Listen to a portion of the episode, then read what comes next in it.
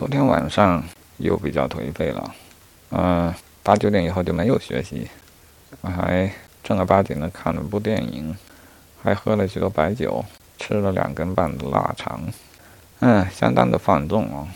不知道这样的是不是生活必要的调剂呢？电影加酒总是容易酝酿出一些感觉感触。昨晚看的是《角斗士》啊，估计是没删节的版本。有些镜头我没见过啊，因此它就相当长，估计是逼近三个小时。之所以想看这一部呢，主要还是对那位罗马皇帝马可·奥勒留比较感兴趣。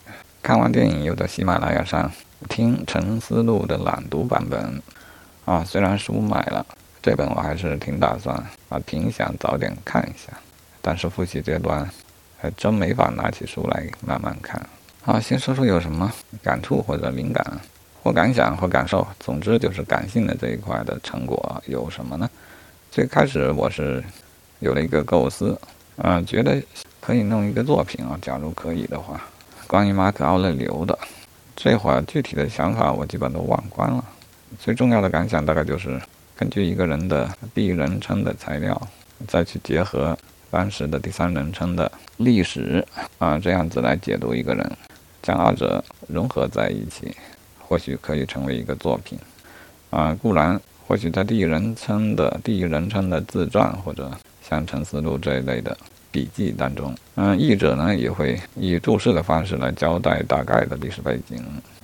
啊，固然，关于那个历史时期的历史书呢，也可能引用到历史当事人本身的记录啊，自己做的那些记录。但这两种情况下呢？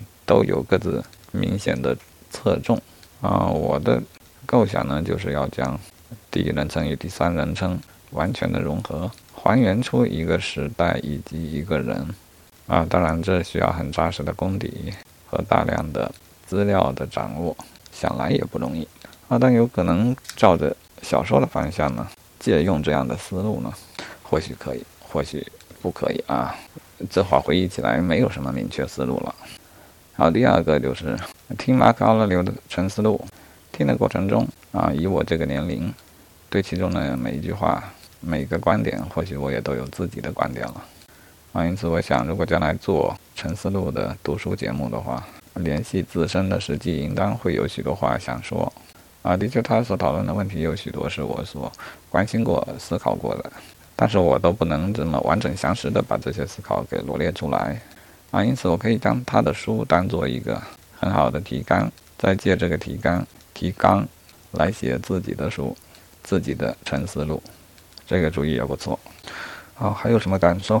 啊，又有个主意啊，关于将来的人生之书啊，或许在大的类目上面，啊，我要把它分成两个类目，一是理性，一是感性。这个分类也是相当必要的。理性的这些思考，需要的时候通过关键词去检索它。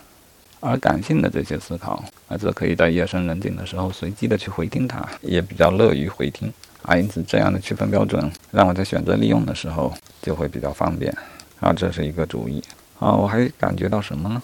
我感觉到马可·奥勒留作为一个成功的皇帝，在这一点上，绝少有人敢在这一方面去轻视他啊。姑且不说轻视吧，提出反对的意见，相反或相左的意见，我想普通人也没这个胆。敢于品评千古风流人物的人，他自己也先得混成个风流人物吧。但是，当我们翻开他的沉思录，在那里有许多对他而言更深的、更大的思想。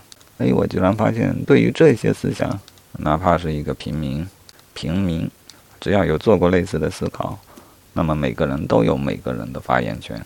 在这个方面，他并没有权威的地位，不可动摇。啊，是的，一个伟人之所以之所以成为伟人，是因为他的所有的思想言行汇集在一起，最终成就了一个伟人。